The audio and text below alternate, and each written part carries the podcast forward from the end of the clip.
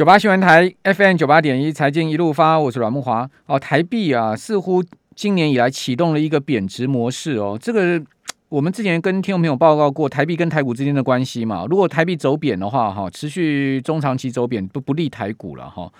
那如果是走升，当然就有利于台股的多头行情。那我们看到这个礼拜哈，台币全周贬的幅度也不小哈，百分之零点五四的幅度，贬了一点五一角。好，那今天收在二十八点零二一啊，是收破二十八的。昨天就贬破二十八嘛。那如果我们看到整个二月哈，台币是连续两个月的走贬哦。好，一月也是台币小贬的情况哈。那这个月哈，整个二月台币贬值的幅度更大了哈，刚刚好达到一趴。也就是说呢，整个二月台币贬了二点七六角。哦，所以这个台币连两个月的月 K 线哈，如果你看月 K 线的话，就是红 K 棒。那红 K 棒基本上，因为台币跟美元是一个呃，这个在技术线型上显示啊，这个往上台币如果这个 K 棒往上升的话，往上走，一般我们讲说是多方走势的话，其实就是走贬的走势。你会发现，哎，似乎它有一个从底部上来一个反转的形态哦，看起来目前有这样的一个问题在哈。听众朋友如果有兴趣的话，你去看一下台币的技术线型，你会发现有这样的一个形态在。好，那这个是在台币的部分。好，那另外呢，呃，这个美国联准会三月的会议啊，已经是迫在眉睫了哈。这个只剩下呃十多天了哈，因为三月十六号嘛，哈，今天如果算上去不到二十天的时间了。好，那现在目前市场对于美国联准会三月升息两码的预期确实有下降了哈。为什么这么说呢？因为我们从 CME 的 Fed Watch 可以看到，但一周前呢，我看 Fed Watch 三月升两码的几率高达六到七成。现在目前我刚看了一下最新的啊，这个已经降到两成多了，啊，也就是说这一次的美股下跌，乌二的危机啊，有让这个市场对于联准会升息啊，哦两码的预期有稍微的下降。不过今天有一个联准会的票委好决策官员哦又讲说，如果经济数据符合预期的话，三月升息两码是可行的。好，那这个说法呢，是不是又在替市场打预防针了？哈，还是说呢，让市场先有心理准备？好，因为快。快要到进入到缄默期了，因为联准会如果开会前的一一周多的时间，他们是不能发言，所以能讲话，趁现在讲一讲，是这样吗？好，还有呢，就是说美国、欧洲、英国对俄罗斯的追加制裁啊，到底有没有杀伤力？目前看起来，它并没有针对最主要可以杀伤到俄罗斯的这种制裁来动手哈，所以我个人觉得说，这个基本上。俄罗斯这一次普丁敢这么大胆的行动，某种情况也是看准了美俄不敢严厉制裁的软肋了哈。比如说呢，最大伤力就是 SWIFT 把你踢出 SWIFT 嘛，这个并没有没有在这个制裁名单里面。另外就是限制你能源出口、油的出口啊，这些出口没有没有，都这两个都没有。这两个其实是最大的一个杀伤力的。它就是锁定俄罗斯的几个大银行，像 Sberbank 啊、VTB 呀、啊，哦这几家大银行，限制它的美元交易，冻结它的资产。好，就是这样子一个情况，然后制裁什么国会议员啊，还有什么一些精英，俄罗斯的精英高官啦，好，还有制裁一些实体企业等等，好，看起来并没有非常震撼性的制裁了，不像拜登所讲的严厉的史上最严厉的制裁，似乎你史上最严厉制裁，你 SWIFT 就要把它踢出去嘛，好，但没有，并没有动用这个。那另外呢，就是说现在是不是一个抄底时机？哦，那我们看到 eToro 的全球市场策略师他讲了，他说呢，现在目前有三大风险哦，并不是一个抄底时机，包括通膨加剧恶化、经济放缓，又市场不确定性。好，这三个风险还存在，所以他不认为现在是一个抄底的时机。好，那是不是呃这次是掉下来刀子还是抄底的时机啊？我们。请教商周集团总经理朱继忠在我们节目现场，继忠你好，呃，慕华好，各位听众大家好，好，那今天另外一个我们要来谈的就是这个能源类股啊，是不是现在目前还是呃炙手可热的一个可以大家进进场的一个投资标的？因为其实呃昨天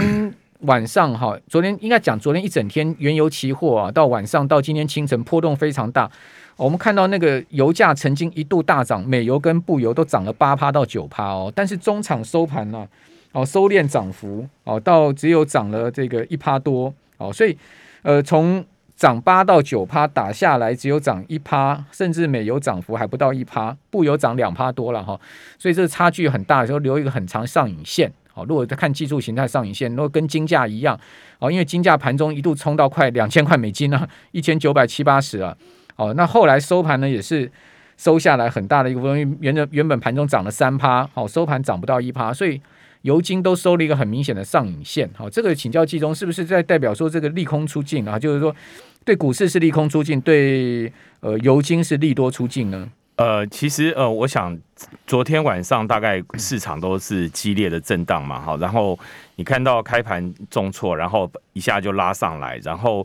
昨天最精彩应该是俄罗斯的股市啊，俄罗斯的股市最多听说跌了五十趴，然后结结果又拉上来。好，那然后那呃，这里面你就看到，就是刚才你你讲的这个，就看呃美国对它的制裁，因为大家发现美国的制裁好像并不如想象中的严重。那呃，所以呃倒过来我们就来想说，那为什么美国的制裁没有那么严重呢？因为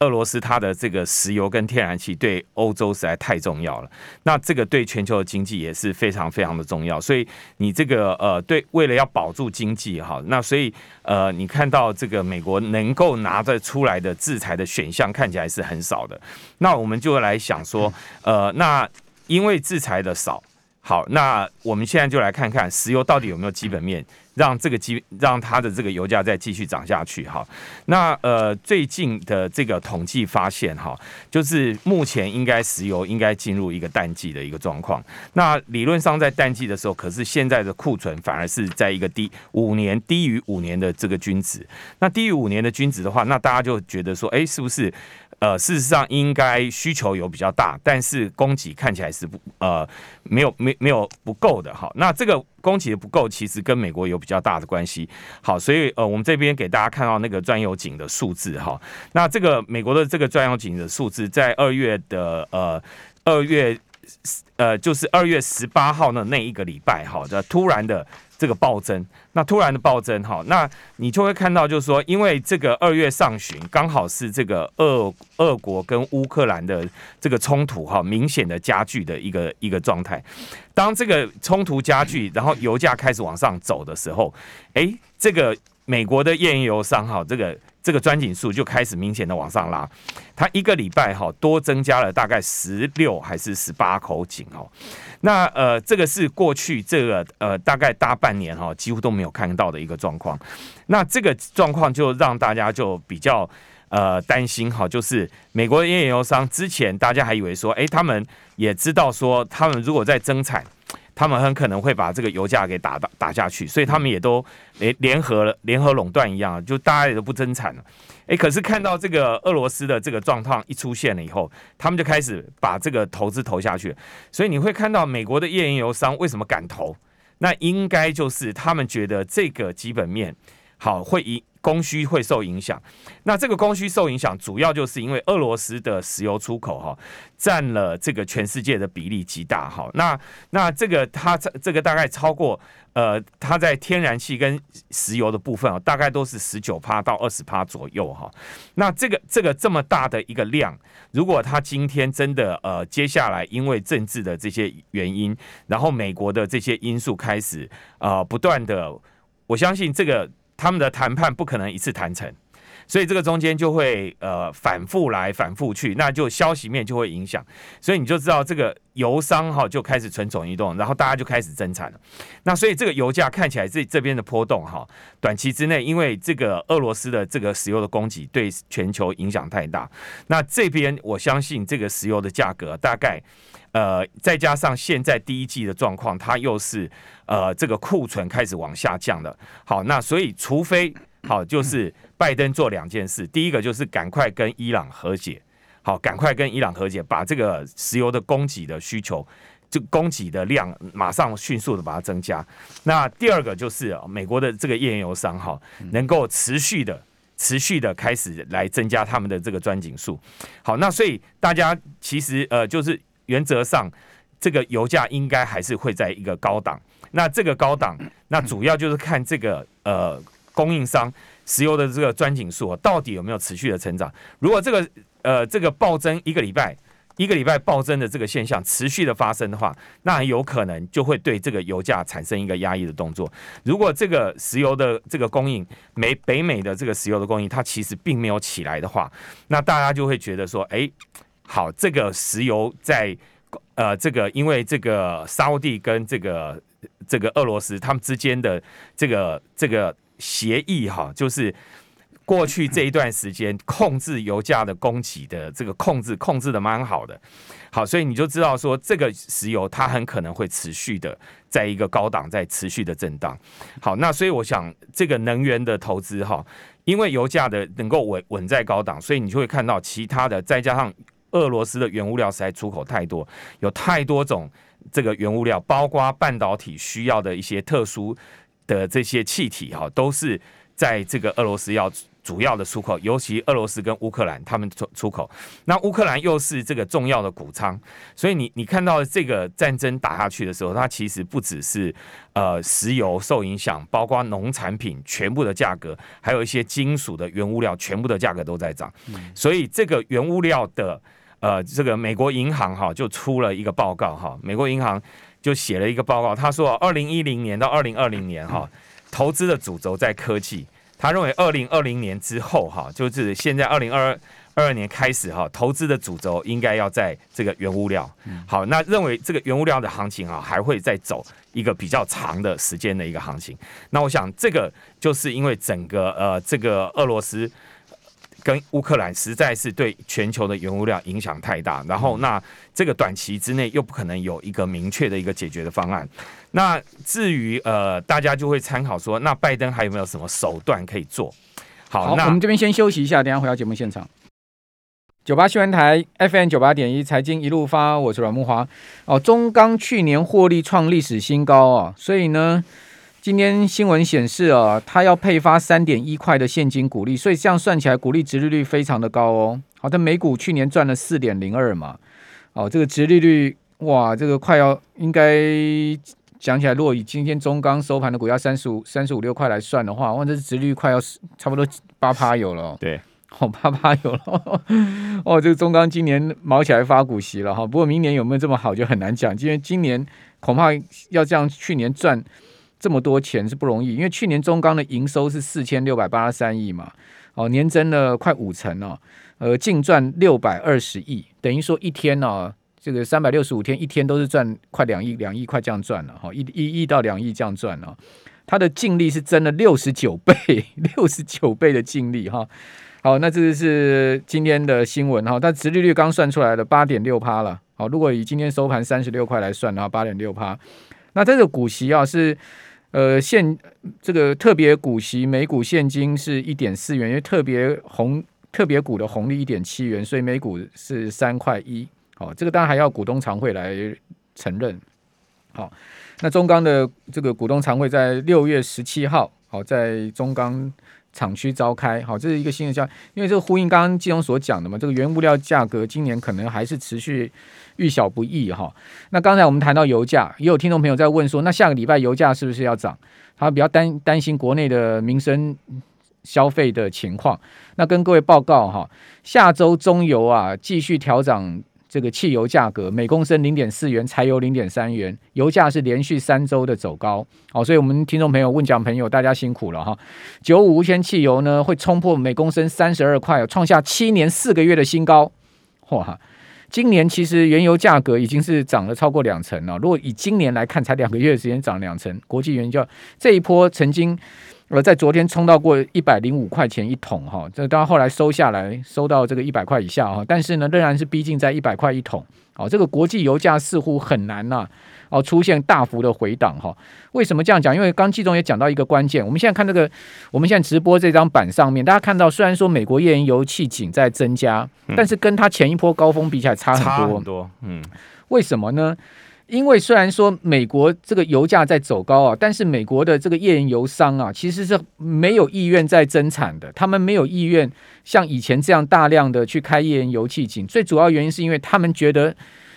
不开不增产，油价继续走，他们获利更好。对，我干嘛我干嘛要去增产呢？我增产这个一呃这个杀鸡取卵。我虽然说我的产量增加，但价格跌下去，我 P 我 P 乘以 Q，我一样还是没赚钱，对不对？没错啊，他们。因为他们看到沙乌地阿拉伯跟俄罗斯啊，对不对？都是已经早就那个拜登拜托他们叫他们增产，他们不听啊，脸都理都不理啊。他说总统总统叫我们增产，我们也不增产，这美国议员有讲的、啊，没错啊。所以你你看到这个，他们在前一波在疫情之前哈，一九年年底的时候，大概那个钻井数大概是在八百八十座左右，现在只有五百二十座左右。所以你看，还有三百六十座根本没有回来。这个中间当然有一些是因为财务问题哈，因为在二零二零那个时候疫情的时候破产了，但是有更多的是因为他也根本就就像你刚才讲的，就很多人分析就是说，哎，他们他们也看看懂了嘛，就是。现在这样的油价是让他们最可以把前一阵子亏的钱全部再把它赚回来，而且还可以赚更多。好，那所以老实说哈，这一波的这个原物料哈，当原物料在涨的时候，这里面有太多的投机炒作了。因为你只要呃有有去囤到这些这些商品的人哈，你你几乎就可以在从中得利。那尤其是这个，我们我们常常讲就是。呃，最懂得做这些原物料的是什么？就是呃，以前在台湾在股市的话，就是那些做纺织股的，对不对？那个纺织哎，迪化街的人，他们最了解嘛，因为他们的那个成长的历程里面，他们的这个成长经验里面，大概就过去四五十年来，就就是这样，每次的循环，他们一定要赚到。好，那所以呃，因为这个供给哈，不是那么快可以拉上来的。好，那我们回过头来再讲说，呃，你刚才讲那个拜登的制裁。我们看一下哈，因为二零一四年哈，那个俄俄罗斯曾经去，所以所以基本上油价是看起来是下不来，很难下来了。你说要大幅下降哈，只有一个，只有就是赶快跟这个 伊朗和解了，跟伊朗和解，然后美国的页岩油赶快再再重出江湖。好，那可是你看起来就是俄罗斯有那么大一个产能，它它一旦被这个封锁，你看俄罗斯的那个油哈。哎，他这里最近他在他的这个市场现货市场那边卖那个简简直是很多这些欧美的商人都是不敢买俄罗斯的油啊！哎，那你想想看，他有这么大的量，他们不敢买，那你想这个缺口要怎么办？那所以当然国际油价一定是冲上去。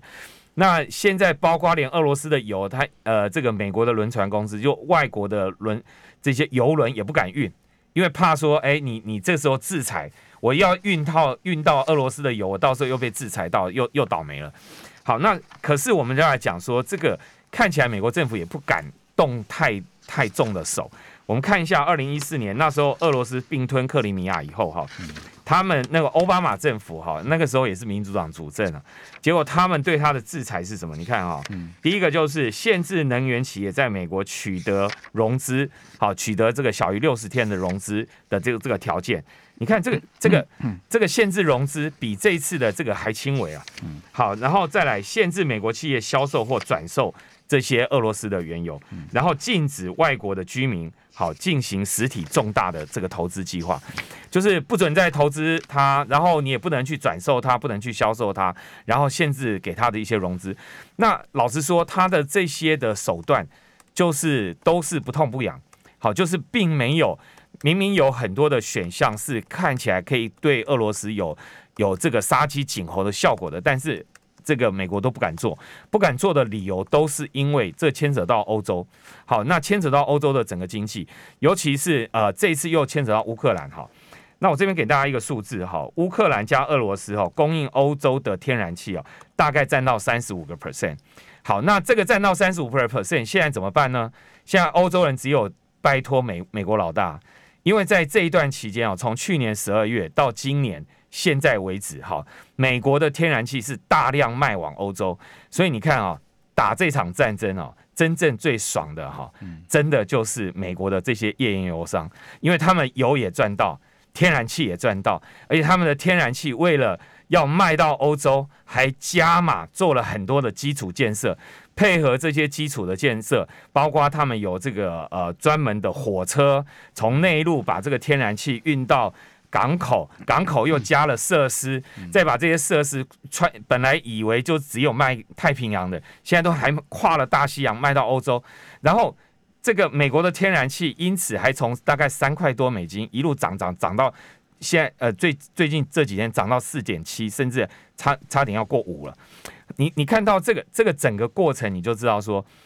呃，这些商人哈，就是这些真的天然气的开发商还有页岩油商，真的是这一这一次呃，在俄乌的战争的里面哈，最大的受益者。所以这个战争一响，黄金万两，就讲的黄金万两，就是这些人赚到钱。事实上，这个天然气一般来讲，全世界各国买卖天然气都是签长约了，没错，啊，这一签都是签十年的这个长约，而且都是要在呃这个。发电站还没盖好之前就要签约喽。哦，就就我知道他们的这个整个合约模式是这样。比如说，我们今天要盖一个天然气发电厂，嗯、事实上还没发电厂盖之前，就要先把这个天然气的来源合约签好。包括电啊，包括天然气啊，这些能源都是要这样做。对，而且而且你你在这个合约里面，你还要签好，说我从哪一个码头到哪一个码头，然后我的储槽是在哪里，然后我的这个转运站在哪里。所以在在十年前，好，你的和你的这个发电厂都还没建之前，你就要把这些约搞定了，对不对？对，那你现在这个俄罗斯的这个北溪二号又被停了，因为那个就是当初要供应德国了，嗯、那那这下没有了，那没有了你怎么办呢？那只好就是买美国的，就是从美国运过来。好，那我所以，所以这次德国都不吭气啊。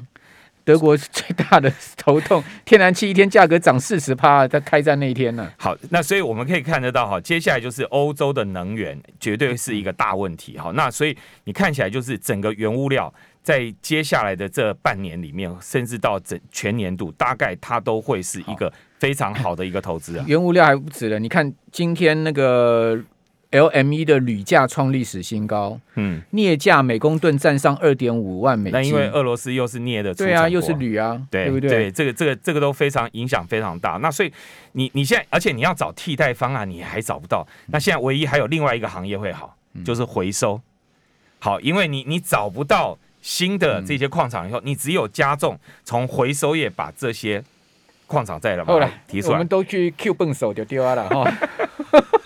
好，非常谢谢。我们现在，我们现在去 Q 笨手啊了。